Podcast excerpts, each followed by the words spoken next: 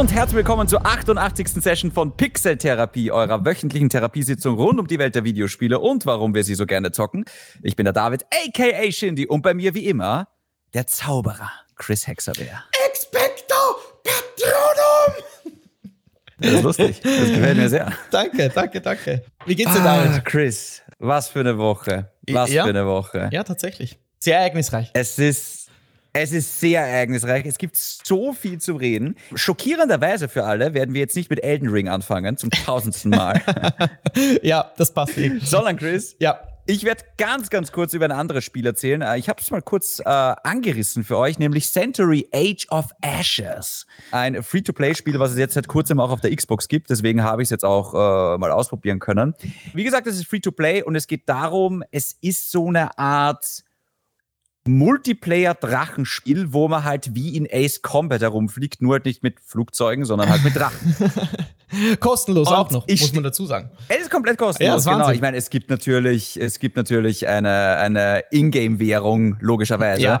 mit der man kosmetische neue natürlich. Drachen und, und Schwerter, bla bla bla bla bla. Aber es ist alles kosmetisch. und ich muss ganz ehrlich sagen, ich finde es so halb cool. Oh, also, tatsächlich. Ja, ich hätte es mir ein bisschen besser vorgestellt, weil ich stehe ja total auf Drachen. Und was dieses Spiel auf jeden Fall Ja, geschafft hat, ist, ich habe jetzt noch mehr Bock auf ein Open World äh, Rollenspiel, wo man halt einen eigenen Drachen hat. also bitte das nächste Dragon Age oder Scalebound, bitte come on. Das nächste Elder Scrolls. Macht das. Es Oh, ist das so cool. Okay. Ähm, das, das wird mir wirklich sehr, sehr gut gefallen. Ansonsten, es ist halt relativ schnell, es ist sehr actionreich, es ist chaotisch, es gibt drei verschiedene Klassen. Mhm. Ähm, es ist wir? relativ.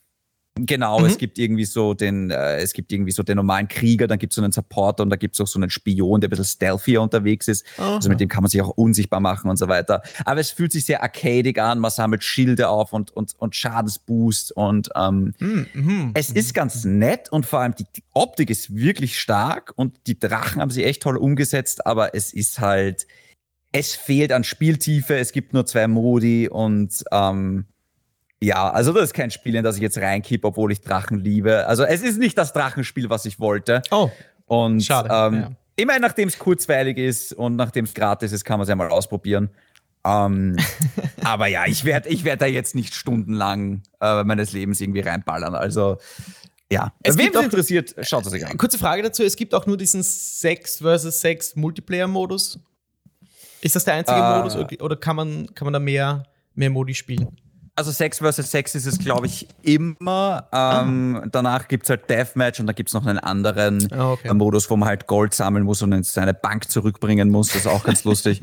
Die Drachen. Aber es, ja, genau, die Drachenbank. Äh, ja, es ist, es, wer, wer auf Drachen steht, kann sich mal anschauen. Wie gesagt, es ist gratis, spielt das zwei, drei Stunden und dann seht ihr. Okay, ich werde das auf jeden Fall ausprobieren. Die Resonanz ist nämlich tatsächlich größtenteils positiv auf Steam. Ähm, und du hast mich auch ein bisschen schon scharf gemacht. Und wenn es dir gefällt, wir können uns auch gerne mal zusammen Ja, spielen. oh, natürlich. Gerne. Wie gesagt, kostenlos. No harm done. Kann man gerne ausprobieren, auf jeden Fall. Voll. Jetzt lass uns aber zu dem Thema kommen, wo es uns beiden schon unter den Nägeln brennt. Ich kann es fast spüren, die Hitze in dir.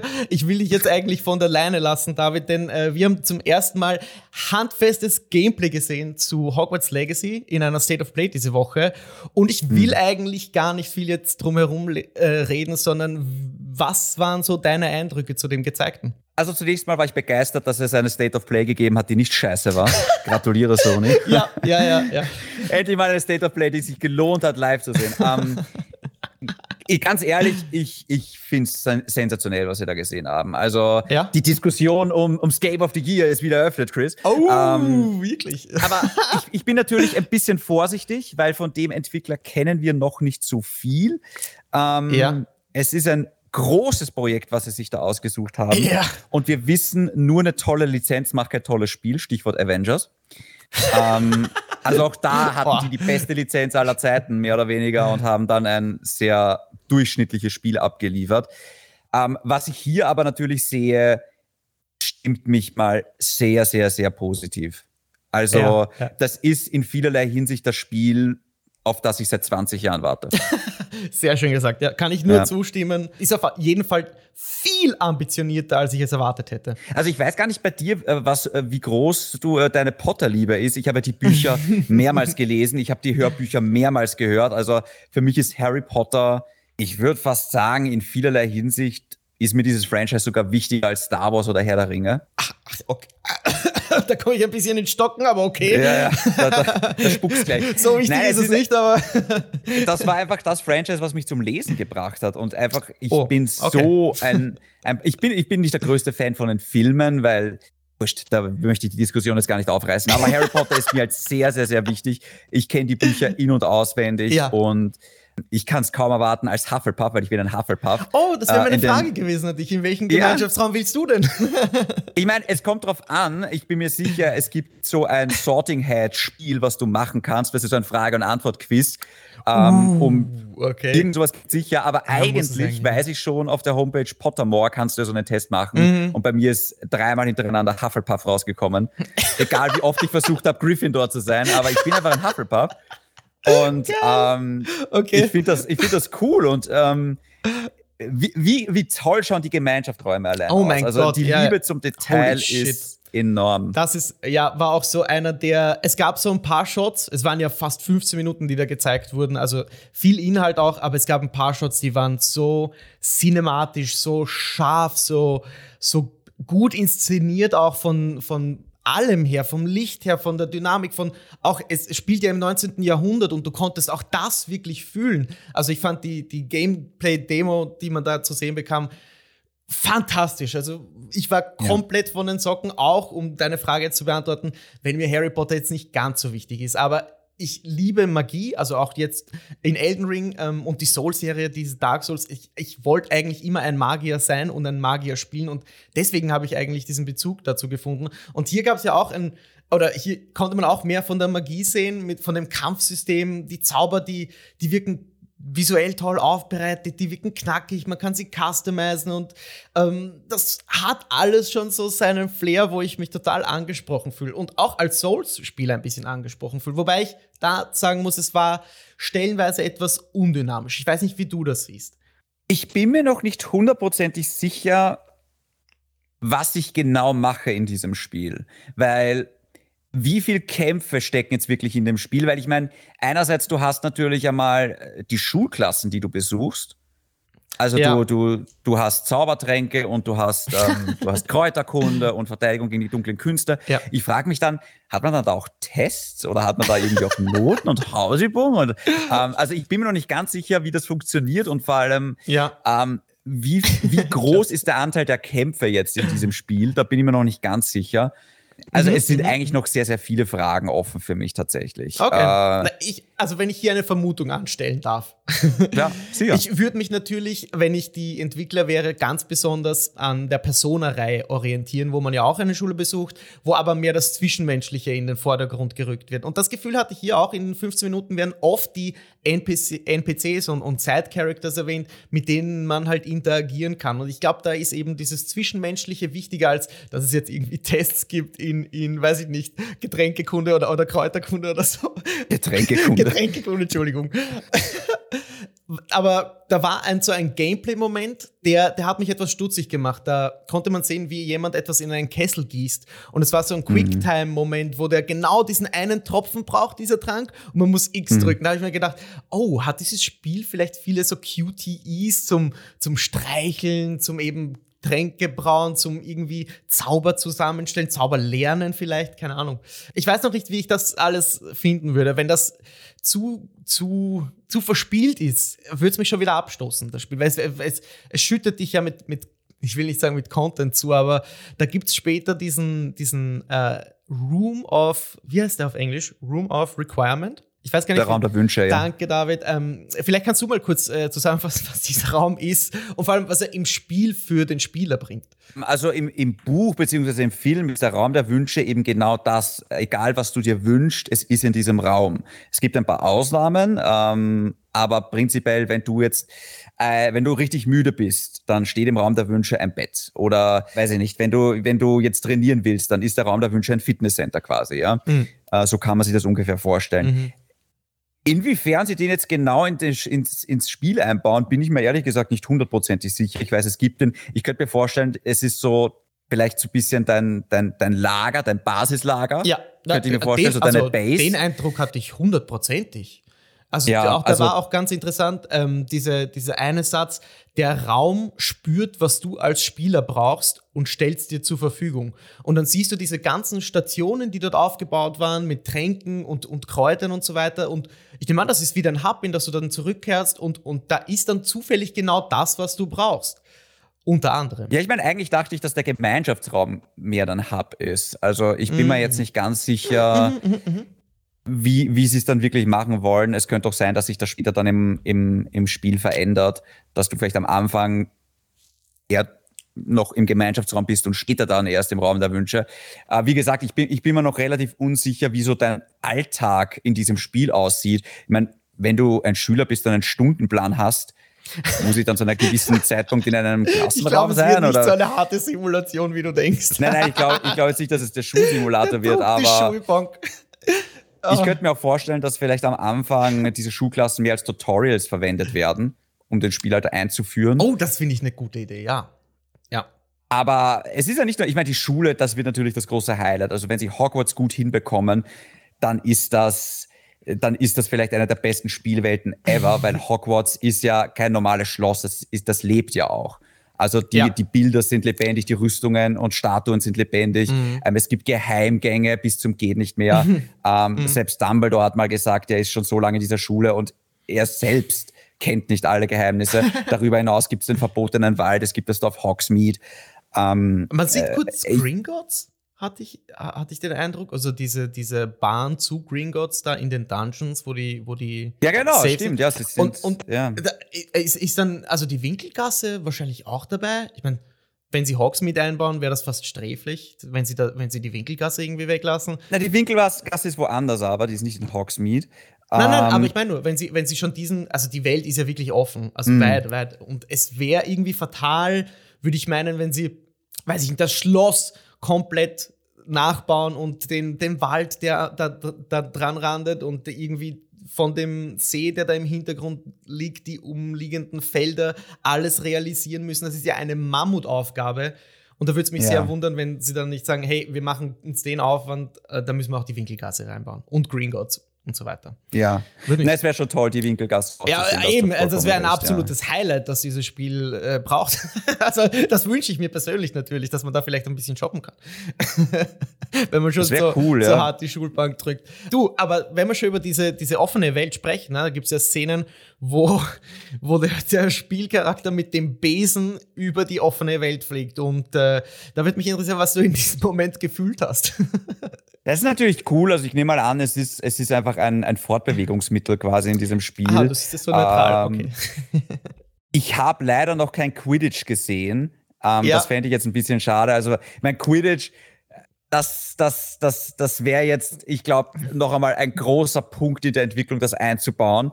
Ja. Aber das würde ich irgendwie schon noch sehr, sehr cool auch finden, wenn sie das äh, gameplay-technisch auch spannend machen. Es gab mal auf dem Gamecube äh, ja. zu den Zeiten gab es ja, so ein Quidditch-Spiel, was ich eigentlich sehr, sehr gern gespielt habe.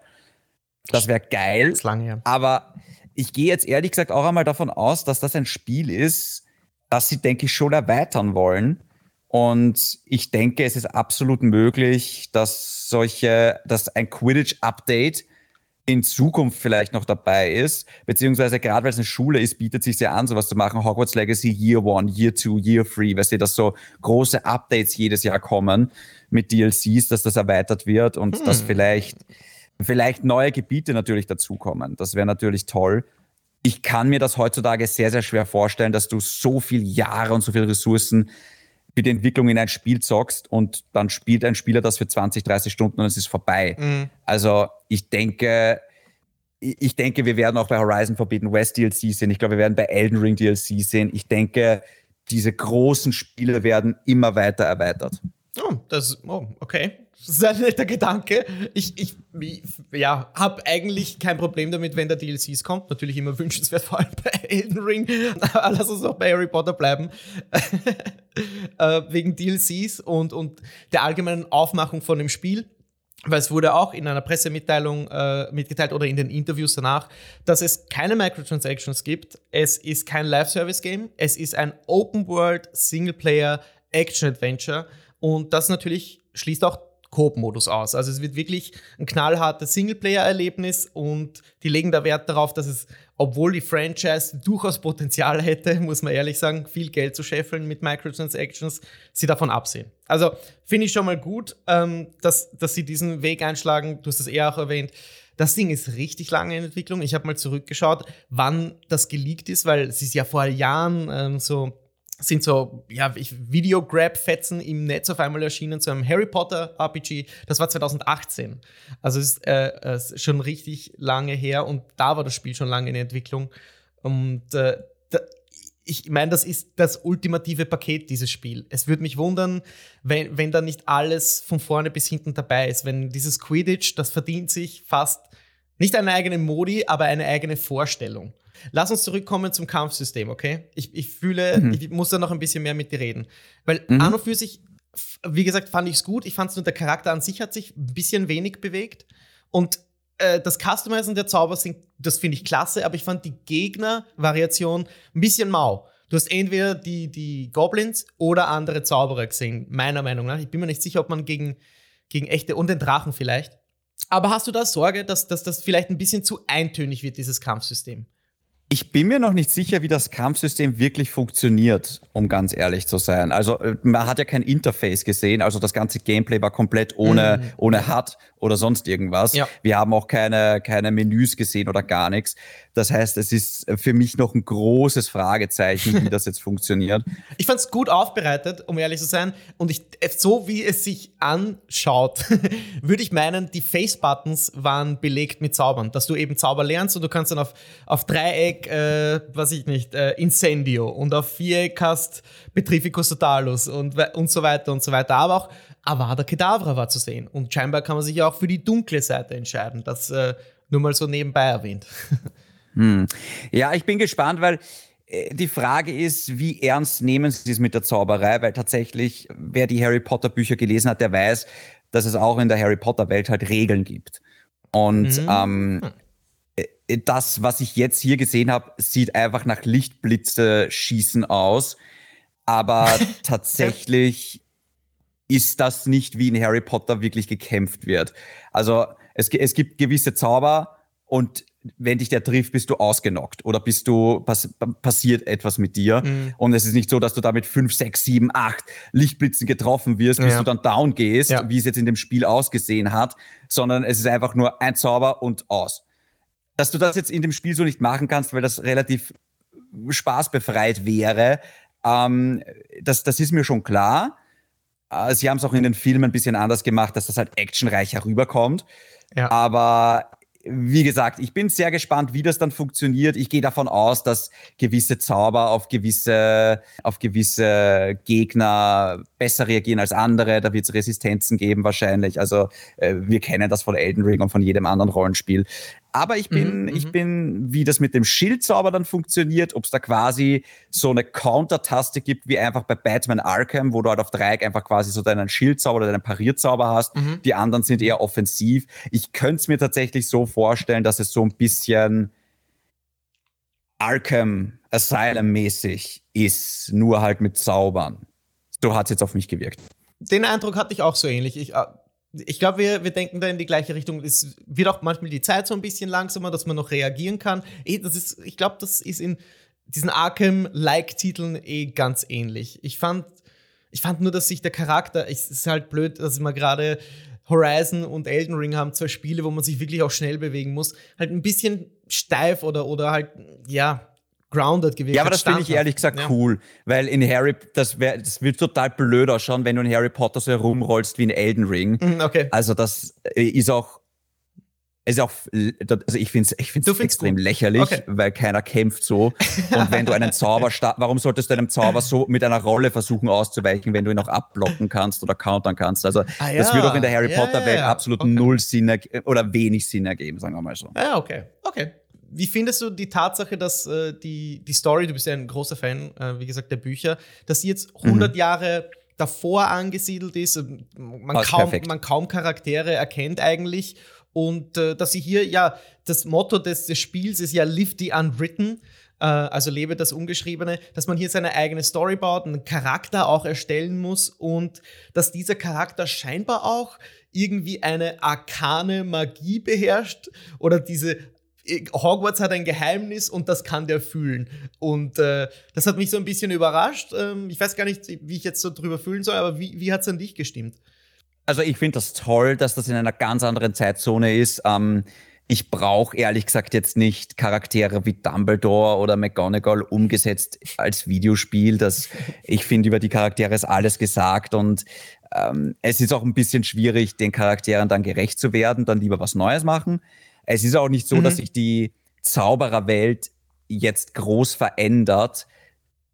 Weil ich meine, bei unserer Welt sieht in 100 Jahren anders aus als, als, als, als, als, als jetzt zum Beispiel oder vor 100 Jahren hat es ganz anders ausgesehen. Zauberer verwenden ja keine Elektrizität, die verwenden ja keine Technologien. Also Hogwarts sieht 1800 genauso aus wie im 20. Jahrhundert in Wahrheit. Ja. ja. ja, ja. Also es ist, es ist, äh, in Wahrheit ist es von der Ästhetik her und vom Gefühl her vollkommen egal. Ähm, mhm, mh. Ich, ich, ich finde das gut, ehrlich gesagt, dass sie, dass sie da einen etwas eigeneren Weg gehen. Äh, Chris, ja. was mich sehr interessieren würde. Bitte. Wie sehr glaubst du, wird sich die Häuserwahl aufs Gameplay auswirken? Oder glaubst du, dass das eher eine kosmetische Sache ist?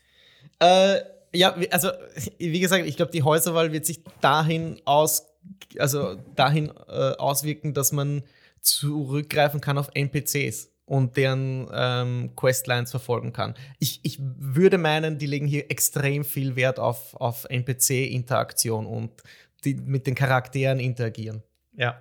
Da, ich meine nicht, dass das große Auswirkungen hat, auf welche Zauber du lernen kannst. Ich, ich, ich weiß nicht, ich habe auch nicht so viel Ahnung über die Harry Potter-Serie an sich, was das angeht, ob ob da das macht auch irgendwo keinen Sinn. Ich meine, ich habe die Bücher alle gelesen, die Filme alle gesehen. Irgendwie macht das keinen Sinn, wenn man plötzlich hergeht und sagt, der Hufflepuff äh, hat einen Zauber, den der Gryffindor nicht hat. Ja. Ich, ich, aber ich weiß nicht. Ich meine, du bist hier wirklich der Experte, was das angeht. Ähm, ich fände es komisch. Ich würde auch meinen, das bezieht sich auf, auf diese NPCs. Äh, dass, sie, ja, dass du da Beziehungen aufbaust und dich ein bisschen in die Charaktere verliebst. Ich frage mich, ähm, es gibt in einem Ausschnitt, sieht man kurz mal die Kammer des Schreckens. Und äh, deswegen, und vor allem, weil du auch gesagt hast, okay. man kann sich ja in die äh, dunkle Seite quasi, kann man sich da auch, ähm, äh, kann man die auch wählen. Jetzt ist halt natürlich die Frage, ob's, weiß ich nicht, kann ich jetzt als Hufflepuff auch in die Kammer des Schreckens? Ja, oder ja. wenn ich böse spielen will, ja. muss ich dann quasi eher ein Slytherin sein? Also das wird schon Sinn machen in der Harry Potter Welt, ja. weil tatsächlich in die Kammer des Schreckens kann man nur rein, wenn man Parsel spricht. Holy shit, oh mein Gott, ah ja. Also ich, ich weiß nicht genau, wie sie es wie machen ja, wollen. Ja, oder ob theoretisch, wie gesagt, wäre das, wär das eigentlich ein Gesetz, das die Story vorgibt. Who ja, die ja. aber hingehend zur Story muss man auch sagen, ähm, dass du eigentlich eh schon gut auf, aufgegriffen, dass durch die, durch die unterschiedliche Zeitspanne viel erfunden werden kann auch und, und es viel Platz gibt für Überraschungen. Also sie können sich da wirklich viel Freiheit nehmen, auch Charaktere zu erfinden. Und in dem Bezug möchte ich kurz den Bösewicht unter Anführungszeichen dieses Spiels erwähnen. Äh, ich habe den Namen fast vergessen, Ragrok oder irgendwie so, ein Goblin. und der hat mich halt gar nicht überzeugt. Also ich weiß nicht, was von dieser Story-Seite her das Spiel bietet, äh, als dieser, dieses die, die, das Mysterium um den Charakter selbst, der scheinbar diese arkane Magie spüren kann und meiner Meinung nach wahrscheinlich, wenn er eben auch Puzzle sprechen kann und in die Kammer des Schreckens und Avada Kedavra ähm, raushauen kann, vielleicht irgendeinen Bezug halt wirklich hat zu, zu Voldemort und da irgendwie ein Haken äh, oder ein, eine Schlinge geschnürt wird zu den, zu den Büchern, dass der irgendwie ein Vorfahre ist oder irgendetwas getan hat. Aber es gibt bestimmt irgendwie keine Ahnung, eine Brücke, eine Narrative, wenn sie auch ganz schmal sein mag, ähm, dass man das irgendwie zusammenhängend erklären kann. Me meiner Meinung nach. Ich weiß nicht, wie du darüber denkst, aber so wie sich das präsentiert hat, dass man sich auch aussuchen kann, ob man böse ist und so, mm, das gibt mir schon den Anlass dazu, in die Richtung zu denken, man spielt hier gar nicht zu den Guten, sondern am Ende wird sich herausstellen, der hat hier eher Bezüge zu den Bösen tatsächlich. Ja, also ich finde das ehrlich gesagt mit den Kobolden sehr, sehr spannend, weil Es ist, ähm, das wurde auch in den Büchern immer mal wieder erwähnt, dass es da Krieg gab zwischen den Kobolden und den Zauberern. Oh, wirklich? Das wusste ich zum Beispiel gar nicht. Okay. Ich glaube, dieser Ragnarok der Erste oder sowas, hat der nicht sogar das Schwert von Gryffindor geschmiedet? Ich bin mir, ich bin mir jetzt nicht ganz sicher. Um, oh, oder okay. ah, das war noch früher vielleicht. Ich bin mir jetzt gar nicht hundertprozentig sicher. Aber oh. ähm, also, dass der Bezug zu Voldemort hat, ist, ist ausgeschlossen. Nein, das nein, würde überhaupt mein, keinen Sinn ergeben. Nein, nein, nicht der Goblin. Ich meine, du, der Hauptcharakter. Ja, auch das wird keinen wird äh, wenig Sinn ergeben, ich mein, sage ich jetzt einmal. Also ja. da müsstest du wirklich schon ein Vorfahrer von Slytherin direkt sein. Oder sowas halt, ja. Ähm, ja, aber das macht dann wieder keinen Sinn, wenn du dir Na, das Haus nicht. aussuchen kannst. Ja, also. ja, ja, nee. Ja. Ja, nee. Und, ähm, es sind nur Spekulationen. Ich habe ich hab keine Ahnung. Es sind nur meine Vermutungen. Ich, es, es muss schon irgendwie einen narrativen Strang geben, meiner Meinung nach, der, die, die, der diese Geschichte irgendwie auch, auch an, die, an die Geschichte kennt, mit der die Leu meisten Leute halt an das Spiel rangehen. Ich glaube nicht, dass du das zwangsläufig mit den Büchern und den Filmen verbinden musst, okay. ehrlich gesagt. Also ich glaube auch gar nicht, dass sie das versuchen wollen. Oh, okay. Ähm, natürlich, es wird ein paar Charaktere geben, natürlich wird es äh, Easter Eggs und, und Oha-Momente geben, mhm. aber ich denke nicht, dass diese Story sich jetzt irgendwie mit den Büchern verbinden muss. Mhm. Also das mhm. halte ich für ausgeschlossen, um ehrlich zu sein. okay, okay. Okay, dann äh, la lass uns vielleicht noch abschließend über eine Sache reden, über die muss ich leider reden, weil ich habe dir dann während der Präsentation, oder ich glaube kurz danach ein Foto geschickt mit dem Inhalt, man kann sein eigenes Anwesen bauen. weil in diesem ja. Room of Requirement, da äh, kannst du scheinbar auch rausgehen und hast dort äh, neben dem See, ich glaube der Schwarze See heißt ja, ähm, hast du so deine eigene, dein eigenes Grundstück, das du dir einrichten kannst, wie man das halt aus, aus gewissen Spielen auch kennt. Und äh, ist das notwendig? Äh, mich natürlich tönt das so an. Ich, kann, ich, ich, muss das einfach zugeben, wenn, wenn man sich so seine eigene, seine eigene, sein eigenes Anwesen erschaffen kann, finde ich das immer ganz ansprechend oder total einladend. Aber zum Beispiel bei, bei Fallout 4 war es dann am Ende eher enttäuschend, fand ich. Ähm, ich weiß nicht, hm. wie, wie siehst du das? Tönt dich das ab? Tönt dich das an? Ich finde es ich find's, ähm, ich find's nett, die Idee es hängt immer von der Umsetzung ab, um ehrlich zu sein. Also kann ich dann wirklich was in diesem Haus machen oder ist das rein kosmetisch? Ähm, momentan sieht's halt wirklich eher so aus, als, als ja, hättest du dann vielleicht da ein paar Haustiere, die du streicheln kannst, vielleicht ein paar Pflanzen, ja. Ähm, ja. Äh, vielleicht ein Bett zum Schlafen, aber es sieht jetzt es sieht jetzt gameplay-technisch nicht besonders wichtig aus, sagen wir mal so. Okay, okay. Aber es ja. ist ein nettes Gimmick auf jeden Fall. Damit, ja, ja, damit kann man ein paar Spiele auf jeden Fall abgreifen. Okay, hast du jetzt noch irgendetwas, David, das du über Hogwarts Legacy äh, loswerden willst, musst? Ähm, vielleicht noch in Bezug aufs Release-Date, Starfield, ähm, Kollisionskurs mit God of War, vielleicht, wenn das zu Weihnachten kommt. Ähm, weil Hogwarts Legacy ist schon ein richtiger Brecher. Das wird sich so oder so millionenfach verkaufen. Es kann, es kann ein richtiger Brecher werden. Ja. ähm, es kann aber auch das Avengers-Schicksal erleiden, sage ich jetzt einmal. Ich, ich halte es für eher, eher unwahrscheinlich, ähm, ja. weil es einfach einen völlig anderen Weg geht. Aber trotzdem, wir sehen immer wieder gute Lizenzen, die dann in einem sehr durchschnittlichen Spiel verheizt werden. es kann natürlich auch sein, dass mhm. es halt relativ wenig Substanz hat dann am Ende und dass vielleicht die Kämpfe zu langweilig werden, dass vielleicht Hogwarts sich nicht echt und lebendig genug anfühlt, ähm, dass es vielleicht zu viele Quicktime-Events gibt, dass vielleicht viele Aufgaben einfach nervig sind, wie Kräuter sammeln ja. oder whatever. Ja, ja, genau. Also du kannst auch dieses Spiel, es ist viel, es ist noch viel Möglichkeit da, dass du dieses Spiel versaust. Muss ich ganz ehrlich sagen. Also ich, ich, ich mache mir noch ein bisschen Sorgen, wie gut es dann in Wirklichkeit ist. Ich meine, ich bin mir noch nicht mal sicher, ob es wirklich dieses Jahr kommt. Also uh, auch bei war, dem das Spiel, war meine nächste Frage. auch bei dem Spiel sehe ich, dass, dass wir in ein paar Monaten die Ankündigung bekommen, ah ja, verschoben auf Frühjahr 2023. Also ja. das kann absolut möglich sein. Ja, würde mich auch nicht ähm, wundern. Ähm, nach der langen Zeit noch kein fixes Datum drauf zu geben, wirkt auch schon so wie der erste Schritt zur, zur Verschiebung. ja, also ich meine, auch bei Starfield und bei God of War bin ich mir nicht sicher. Also das muss ich jetzt auch einmal dazu sagen. Okay. Das, da ist alles bei allem noch ein großer Frage, äh, großes Fragezeichen dort. Ja. Wenn es rauskommt, dann hoffentlich in dem Zustand, wo vor allem sich Harry Potter-Fans denken, okay, fuck ja, auf dieses Spiel haben wir gewartet. Das ist das Allerwichtigste, ähm, dass du mal die, die Hardcore-Fans, glaube ich, überzeugst. Und ansonsten ist das aber, glaube ich, ein Spiel, was meine Freundin interessiert sich einen Scheiß für Videospiele, aber ich habe ihr das geschickt und sie hat sich gedacht, what the fuck, das müssen wir zusammenspielen. also, das ist, Harry Potter ist so eine Marke. Harry Potter schafft das, was viele Marken wie Star Wars nicht schaffen, nämlich auch viele Frauen anzusprechen, ja. Und weil ähm, bei Harry Potter gibt's halt einfach, wie zum Beispiel bei Star Wars gibt's wie gesagt, vor allem in den früheren Star Wars-Teilen sind Frauen eher jetzt so eine Randfigur, sage ich jetzt mal so ein bisschen im Vergleich zu den Männern. Auch bei Herr der Ringe ist es ähnlich, sage ich jetzt einmal, da hast du zu 90 Prozent eigentlich nur Männer. Hier ist es so, dass Hexen und Zauberer mehr, mehr oder weniger halt sich die Bühne teilen. Und ich mhm. glaube, deswegen ist das für Mädchen halt auch richtig, richtig toll und ich finde es ich find's sensationell. Ah, sehr schön gesagt, David. Meine Freundin ist tatsächlich ein richtig krasser Harry Potter-Fan. Und ja, wegen mir natürlich jetzt auch ein richtig krasser Videospiel-Fan. Für die ist dieses Spiel äh, das Gottesgeschenk. und sie freut ja. sich auch sehr darauf. Also du hast recht. Und äh, das mit dem Bühnenteilen äh, fand ich sehr schön. Lass uns jetzt äh, zum Abschluss, möchte ich die, also eigentlich ja. nur ganz kurz etwas zu State of Play, dem Format fragen. Denn vor zwei Wochen mhm. saßen wir hier und ich habe ich hab also angekündigt oder vermutet, es wird ein State of Play geben, es wird Hogwarts Legacy gezeigt. Dann die Woche drauf saßen wir hier, haben über die wahrscheinlich schlechteste State of Play gesprochen, die bis zu dem Zeitpunkt zu sehen war.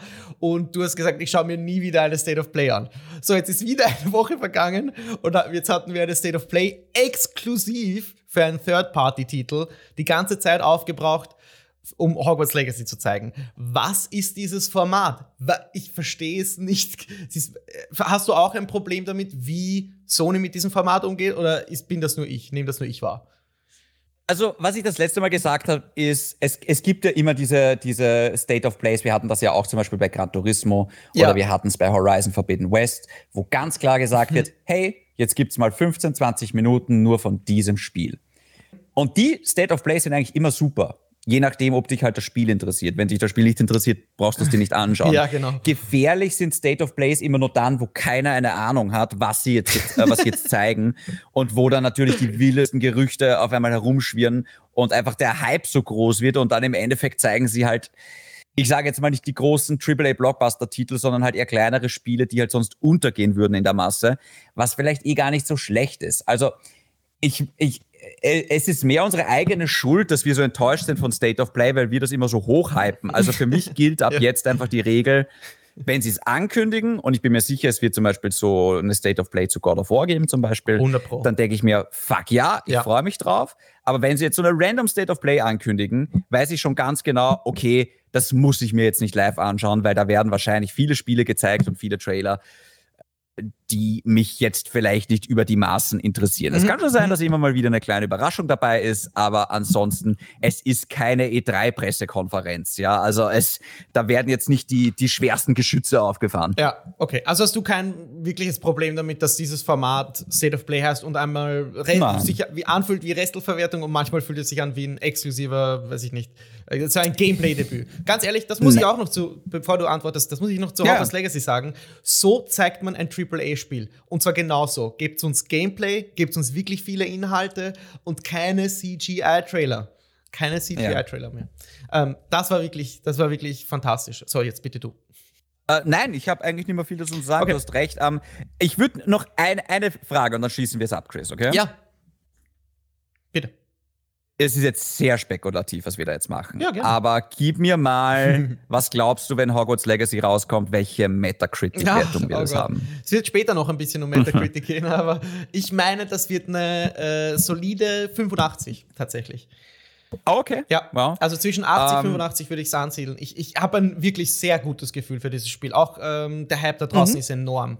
Ähm, ich glaube, die wissen, äh, ich, ja, deswegen würde mich ein Delay gar nicht wundern, weil die wissen, wie viel auf dem Spiel steht. Genau. Ich, ich glaube, mit der 85 oder um den 85er-Bereich bist du ziemlich gut aufgestellt mhm. eigentlich. Mhm. Ich, ich hätte, glaube ich, das, äh, was ähnliches getippt, mhm. ja. Mhm. Also ich glaube, es wird jetzt kein Holy Shit-Meisterwerk, ähm, aber ich denke, es wird ein sehr, sehr gutes Harry Potter-Spiel. Genau. Hoffentlich. Dass wir beide spielen werden, im Gegensatz zu vielen oder manch anderen Outlets, weil äh, wir haben jetzt die Diskussion vermieden, aber natürlich gibt es online, das hat wahrscheinlich eh jeder, der zuhört, auch gelesen, ähm, so den ein oder anderen Boykott zu dem Spiel, ähm, obwohl es nicht wirklich in Verbindung steht mit J.K. Rowling. Äh, ich werde mir nicht die Freude daran nehmen lassen, das ist eine eigene Story, die hat die Welt dafür mhm. geschaffen. Mhm. Ähm, ja, ich weiß nicht, wie du das siehst. Du kannst auch ein, gerne einen Satz dazu sagen, aber ich werde mich nicht davon abhalten lassen und meine Freundin sowieso nicht. Die schneidet mir alles ab, wenn ich dieses mm. Spiel nicht äh, organisiere. Ich weiß nicht, wie du das siehst, aber kannst du gerne noch was dazu sagen. Äh, äh, na, nur ganz kurz. Also ich bin voll bei dir. Ich werde mir jetzt nicht die Freude deswegen nehmen lassen. Ich liebe diese Harry Potter Welt und ich, ich finde ich, ich, ich teile nicht unbedingt J.K. Rowlings Ansichten, aber ich glaube nicht, dass mich das zu einem schlechten Menschen macht, wenn ich trotzdem noch Harry Potter äh, die Welt genieße und halt auch und auch das Spiel. Und ich muss auch ganz ehrlich sagen, der Boykott von diesem Spiel schadet nicht J.K. Rowling, weil die hat ihre 100 Millionen Pfund schon. Ähm, es schadet den Entwicklern, die seit fünf Jahren, wenn nicht sogar länger an diesem Spiel hackeln, die da wirklich viel Zeit und Liebe reinstecken. Und wir wissen genau, Chris, wie es ist, wenn ein Spiel mhm. nicht performt, wenn es sich nicht gut verkauft. Studios werden geschlossen, Leute verlieren ihren Job mhm. und da mhm. gehen Existenzen drauf. Das heißt im Endeffekt, der Boykott von diesem Spiel schadet den völlig falschen Menschen. Korrekt, genau. Und deswegen halte ich sehr wenig davon. Und ganz ehrlich, wenn wir so weitermachen, wo war der Boykott zu Call of Duty spielen? Wo war der Boykott zu Diablo 2? Also, ich sage jetzt nur, wenn man, weißt du, was ich meine? Absolut, also, du, 100 Pro. Äh, dann, dann müsste man relativ viel.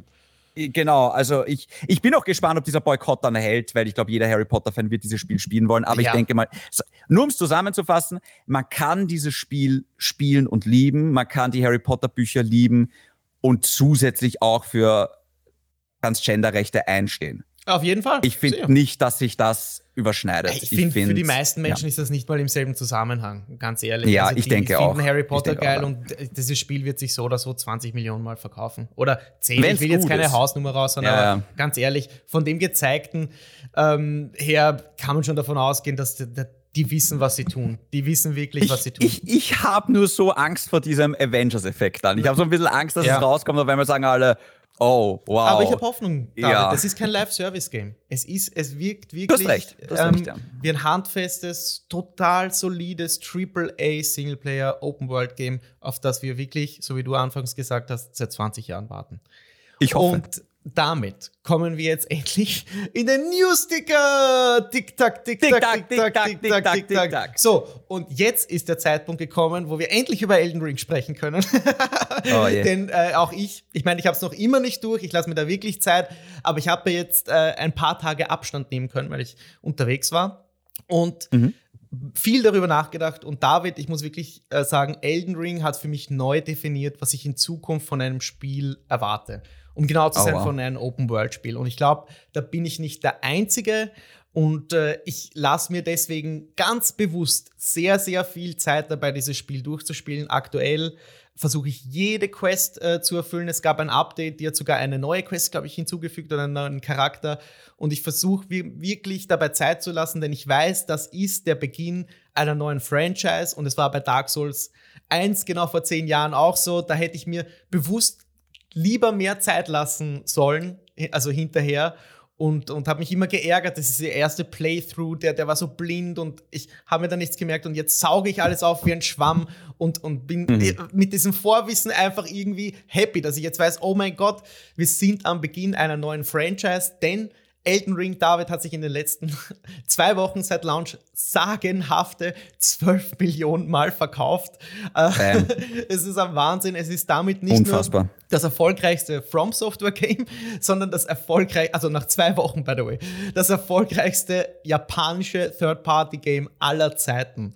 Und äh, nur im Vergleich, äh, Im gleichen Zeitraum haben sie äh, Dark Souls 3 äh, 3 Millionen Mal verkauft. Also ein Anstieg mal 4. Und das ist enorm. Das ist richtig krass. Äh, ich hätte nicht gedacht, ich, ich, hätte schon damit gerechnet. Ich habe, glaube ich, irgendwann mal auf 20 Millionen gesagt, aber das war nicht auf zwei Wochen bezogen. Also in zwei Wochen ja, ja. so viel.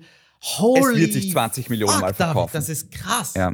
Das ist wirklich krass. Und ähm, wir haben da jetzt auch genaue Zahlen für Europa zum Beispiel, wo die Hälfte aller Spieler am PC sitzt wo das Spiel scheinbar auch am schlechtesten funktioniert. Und äh, ich, ich, ich äh, frage mich da natürlich, oder mir sagt das eigentlich, das sollte ich so sagen, mir sagt das, dass das Spiel so gut ist, dass diese, dass, dass diese, ja, äh, Grafikprobleme, dieses äh, Pop-In nicht wirklich relevant ist für die meisten Spieler, sondern das Spiel an sich ist so gut und das Word of, of Mouth, also die Mundpropaganda, die Werbung dafür, die, die Online-Memes, der ganze Diskurs online ist so gut, dass dieses Spiel scheinbar jeder am PC auch, also nicht jeder, die Hälfte aller Spieler am PC kauft. Hättest du, David, mit, die, mit diesen Zahlen gerechnet, wie das Spiel abgeht? Ich meine, es war schon irgendwo klar, dass das eine neue Franchise wird, aber so krass, 12 Millionen? Talk 12 Millionen in so kurzer Zeit ist, ist, ist sehr, sehr viel. Ähm, ich denke schon, dass natürlich der, der Hype und die, die Metakritik-Wertungen und das alles ähm, äh, stark mitgeholfen haben. Ähm, ja, ja, ich, guter Punkt, das stimmt, ja. ich, ich sehe es auch als, als gewisses Problem, dass niemand über die Fehler von Elden Ring redet, Guter um ganz Punkt. ehrlich zu ja, sein. Ja, ja. Also ich finde ehrlich gesagt, dass da viele von den Journalisten unter Anführungszeichen nicht ganz ihrem Anspruch gerecht geworden sind, weil ich spiele jetzt Chris seit knapp 70 Stunden. Mich hat das Spiel.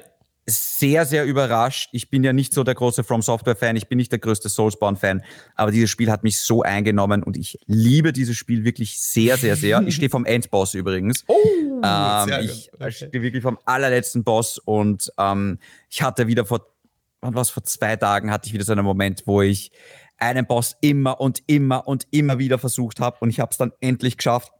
Es war so ein geiler Moment. Ich bin mit einer richtig coolen Rüstung dann belohnt worden. Ich habe jetzt eine richtig coole Waffe. Ich spiele jetzt vollkommen anders, als ich angefangen habe. Ich habe komplett auf Magie verzichtet und bin jetzt nur noch als so Blut-Samurai im Nahkampf.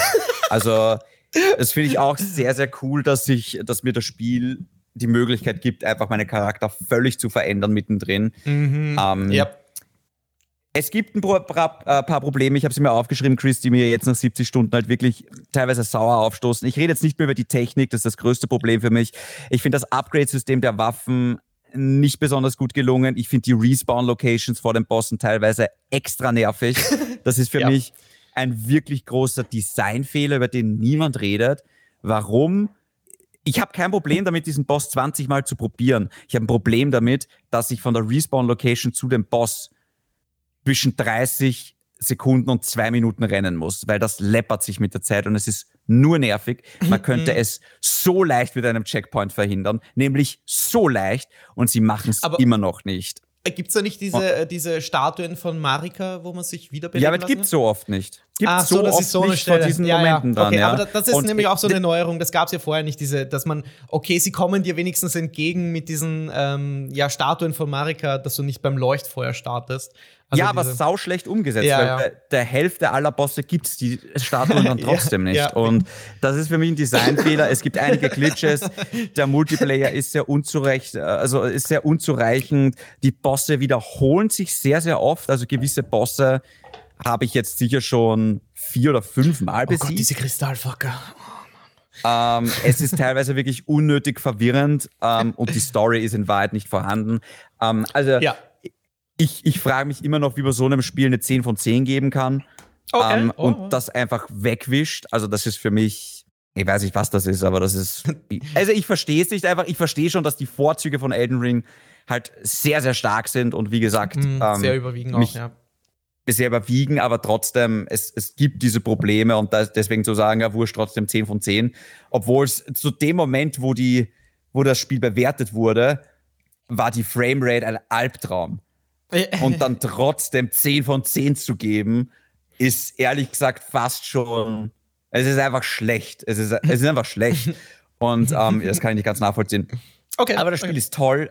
Äh, ich lieb's. Und ähm, ich, ich hätte es mir nicht gedacht. Wie gesagt, ich habe auf das Spiel nicht gewartet, Chris. Ich weiß, du hast fünf Jahre darauf gewartet. Für mich war es plötzlich da. Ich habe es gespielt und ich finde es toll. Mhm. Und ich finde das ehrlich gesagt echt angenehm, weil bei so Spielen wie God of War ich mir denke, oh, Alter, ich warte seit Jahren drauf, ist so mühsam. und dann kommt es endlich und ich finde dieses Warten oft so zart. Ja. Und das Spiel ja. ist für mich einfach schon der Überraschungshit des Jahres, einfach ah, weil ich es ja, nicht auf der Rechnung gehabt habe. Ja. Also ich bin froh, dass du trotz, trotz deiner Kritik doch so angetan bist von Elden Ring und ich mich, Sehr sogar, ich mich ja. auch mit dir ein bisschen austauschen kann.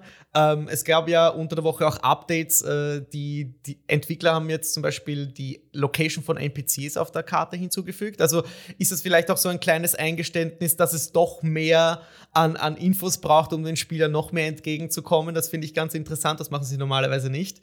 Und ja, die negativen Aspekte sind natürlich da. Also es gibt noch immer Frame Drops, äh, ich weiß nicht, Foliage Drop-ins, also dass man einfach dieses Gras aufpoppen sieht nach dem, nach dem ah, Wiederauferstehen und so.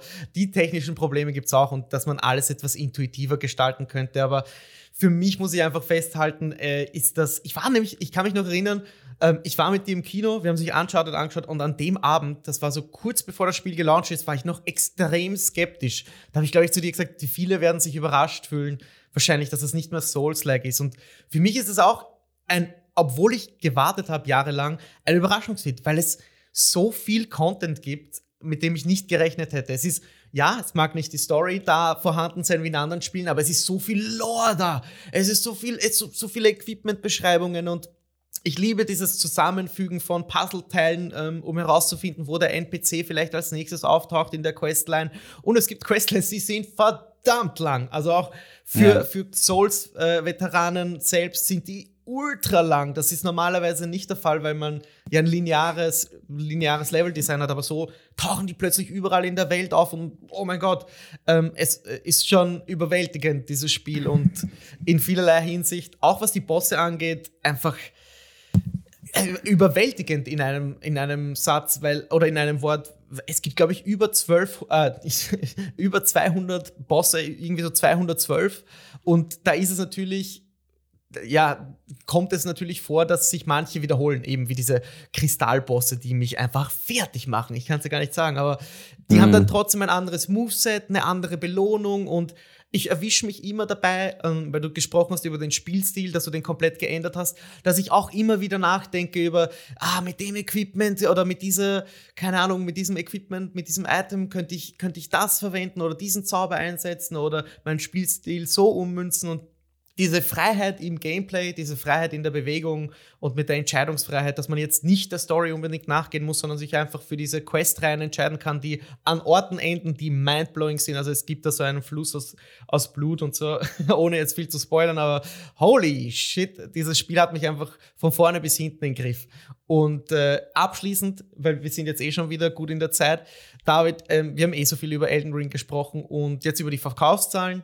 Ähm, möchtest du noch irgendwie was sagen über das Gespielte? Weil sonst würde ich die Diskussion jetzt ein bisschen ummünzen auf äh, ganz nee, kurz auf Hideta Hidetaka Miyazaki, der meiner Meinung nach so ein bisschen als, als die glorifizierte Person für diese Serie steht und äh, so ein bisschen auch der neue, ich will eigentlich diesen Vergleich vermeiden, aber Hideo Kojima so ein bisschen diesen Auteurstatus sich erarbeitet hat.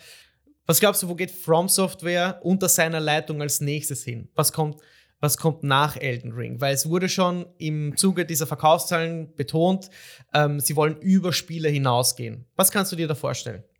Ich meine, ich kann mir immer so eine Art Elden Ring-Serie vorstellen, ähnlich wie Arcania, ähm, äh, was auf Netflix extrem große Erfolge gefeiert hat und die Welt von League of Legends quasi erweitert hat. Ähm, mhm. Also sowas kann ich mir vorstellen. Ich könnte mir sogar eine Live-Action-Umsetzung von Elden Ring vorstellen. Ich könnte mir vorstellen, dass George R. R. Martin oder irgendwer andere, dass da Bücher rauskommen zu diesem Spiel. Oh, wow, okay. Ähm, aber in erster Linie denke ich gerade wirklich an eine fette Netflix-Produktion, weil es einfach wirklich Elden Ring wirklich das geschafft hat, was vielleicht jetzt Dark Souls oder Bloodborne oder Sekiro nicht geschafft haben, nämlich wirklich, wirklich relevant zu sein. Und ich meine das jetzt nicht böse, ich weiß auch, dass die anderen Spiele waren relevant, aber die hatten immer noch so eine Hardcore-Audience, habe ich das Gefühl. Und ich glaube, mit Elden Ring haben sie es jetzt endlich geschafft, quasi, dass sie eben nicht nur von den From Software-Fans gespielt werden, sondern von ganz, ganz vielen Leuten ausprobiert werden. Ja. Und ähm, einfach die Verkaufszahlen und die Metakritik-Wertungen, dass auch über dieses Spiel außerhalb der Videospielbranche ein bisschen geredet wird, das ist extrem viel wert. Und ähm, ja, ansonsten gehe ich ehrlich gesagt davon aus, dass es Erweiterungen geben wird zu Elden Ring 2, äh, Entschuldigung, zu Elden Ring, mhm. bevor es nach langer, langer, langer, langer, langer, langer Zeit Elden Ring 2 geben wird. Das glaube ich auch. Also das mit den äh, Büchern finde ich eine klasse Idee. Ich weiß nicht, ob der George R. R. Martin noch so lange lebt, dass er die fertigstellen kann. Mhm. Der hat ja eigentlich noch andere Bücher zu schreiben. Äh, die, ja. Das macht er auch nicht. Kann ich mir gut vorstellen, dass das vielleicht eher auch der Miyazaki ähm, also der, er erfindet ja diese Geschichten auch, dass das unter seiner Leitung passiert. Und aber zu Miyazaki hm. selbst, der ist mittlerweile Vizepräsident äh, bei From Software, hat als QA-Tester angefangen, hat damals Demon's Souls gerettet, muss man echt sagen, das Spiel hat ja selbst Sony fallen lassen, bis heute einer der größten Fehler von Sony. Die hätten damit die Souls-Serie und jetzt Elden Ring wahrscheinlich exklusiv. Also das waren die tiefer, tiefer Schnitzer, die, den hätte man nicht äh, lassen gehen sollen. Und äh, ich frage mich, was du denkst, wie es da weitergehen wird. Ähm, Sony und From Software werden sich die annähern. Haben sie sich ja schon in der Vergangenheit für Bloodborne und so? Oder denkst du, durch diesen Mega-Erfolg von Elden Ring sind FromSoft und Miyazaki jetzt auf sich alleine gestellt? Oder weil sie haben es nicht nötig mehr, sich akquirieren zu lassen, zum Teil. Also ihr Verkaufspreis ist auf jeden Fall deutlich gestiegen jetzt nach Elden Ring. Ja. Das, das kann man, glaube ich, einmal Absolut. ganz ja, deutlich total, sagen. Voll. Ich denke auch ehrlich gesagt nicht, dass nach so einem Erfolg überhaupt Interesse an einer Akquirierung da ist. Außer es ist jetzt lächerlich viel Geld und Microsoft packt nochmal die Kreditkarte aus. Aber das muss ich, warte kurz. Ich habe nämlich gefragt in unserem Pixeltherapie-Discord, wo ist FromSoft in zehn Jahren? Und äh, ein User hat zurückgeschrieben, in den Händen von Microsoft. und das fand ich sehr geil. ja, ich meine, es ist, es, es ist. Kann ich mir, ähm, ja, ich meine, die Kreditkarte. Es wäre auch ehrlich gesagt vielleicht endlich die Möglichkeit für Microsoft in Japan Fuß zu fassen, wo sie mm. jetzt eigentlich schon seit Jahren, wenn nicht zu sagen seit Jahrzehnten scheitern. Mhm, um, aber mhm. es ist, nein, es, es, es glaube ich nicht, dass so passiert wird. Uh, das ist unwahrscheinlich.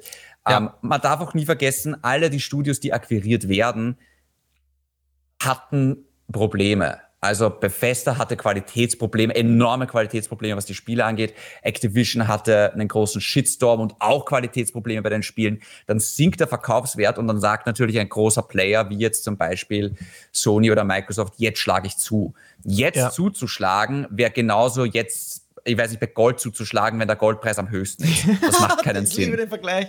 Oh, ja, okay. Also, weil das ist gerade diese, der, der, der, der Wert von From Software ist jetzt in den letzten Wochen so enorm gestiegen.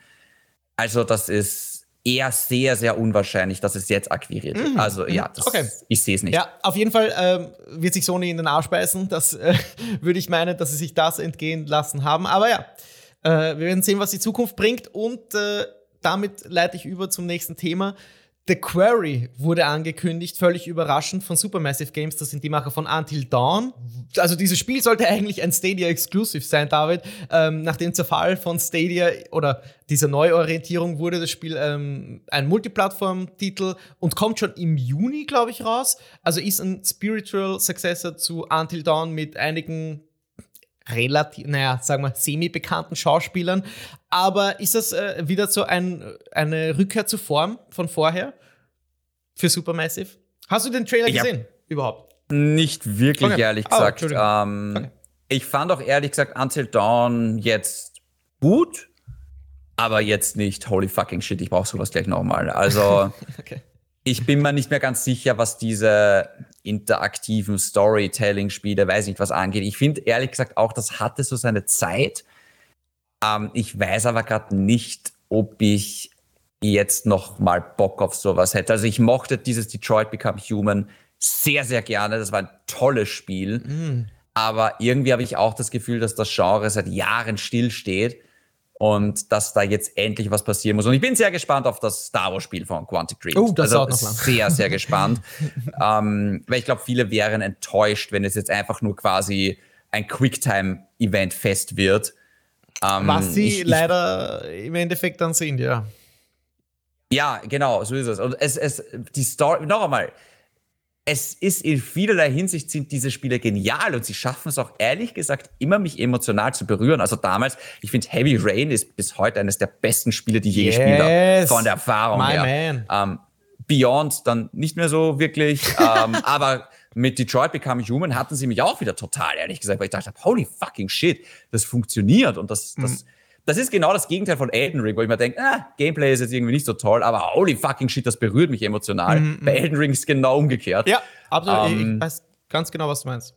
Ich finde, es ist Platz für beides, aber ich finde schon, dass diese Genre sich jetzt auch weiterentwickeln muss langsam, weil äh, ich, ich, ich könnte mir vorstellen, dass die Luft ein bisschen draußen ist. Mm, okay. Verständlich. Also ich habe mir den Trailer angesehen. Ähm, wie gesagt, es sind ein paar semi-bekannte Schauspieler dabei, die habe ich gegoogelt. Ähm, ist jetzt nicht sehr aufregend, aber äh, die werden natürlich im Fokus stehen bei diesem Spiel The Quarry. Ich liebe Horror, das weiß, glaube ich, mittlerweile jeder, der länger zuhört. Ich liebe auch Teenie-Horror, deswegen mochte ich Until Dawn sehr, auch wenn es ein Quicktime-Fest war. Es hat mich berührt, es hat mich geängstigt dabei und das fand ich damals klasse und ich werde es auch bei The Quarry klasse finden. Das ist ein typischer Halloween-Titel, da weiß ich, da ist er vielleicht schon ein bisschen günstiger im Store, da kann ich den abgreifen, da kann ich den schnell äh, durchzocken und es passt gut zur Jahreszeit. Ja. Und ich fand einfach nur die Technik schon etwas in die Jahre gekommen bei Supermassive Games. Ähm, damals habe ich ihnen das verziehen, aber speziell was so die Charaktermodelle, das Gesicht und so angeht, wenn es so fokussiert ist auf diese Narrative und ich liebe ja Story, ich liebe Narrative, äh, Story-driven Games, dann muss mich auch mittlerweile das Gesicht überzeugen, weil ich kenne halt The Last of Us und die, die Mimiken von dort und die Feinheiten in, in, in wie Charaktere etwas erzählen und die emotionale Tragweite von den Gesagten.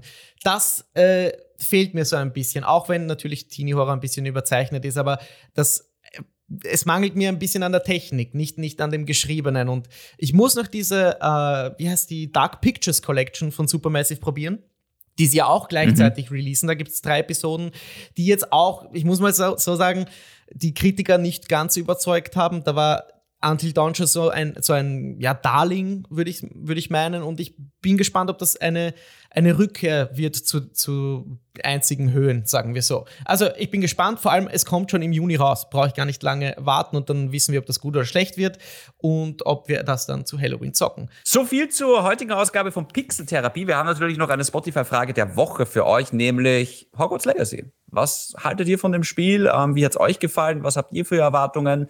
Äh, einfach reinschreiben. Und ansonsten, ihr könnt uns natürlich auch gerne mal anschreiben auf Instagram, david.aka.shindy oder den Chris unter @hexabeer. Und äh, ja, Chris, das war's. Ansonsten hören wir sich. Warte, was, was kommt jetzt raus als nächstes? Ich freue mich ja, auf Star Wars, das kommt jetzt bald, auf die Lego Star Wars Collection. Nächste Woche Dieses, kommt die Skywalker Ghostwire Tokyo. Und ich muss das sagen. Ist mir scheißegal. Ich, David, das weiß ich, das hast du schon oft erwähnt. Aber ich, die, die Previews, muss ich sagen, stimmen mich echt neugierig mittlerweile. Ich, ich habe äh, Abgestand genommen, auch von, von Horizon, weil ich einfach zeitlich nicht hinkomme. Das ist ja auch so ein Ding.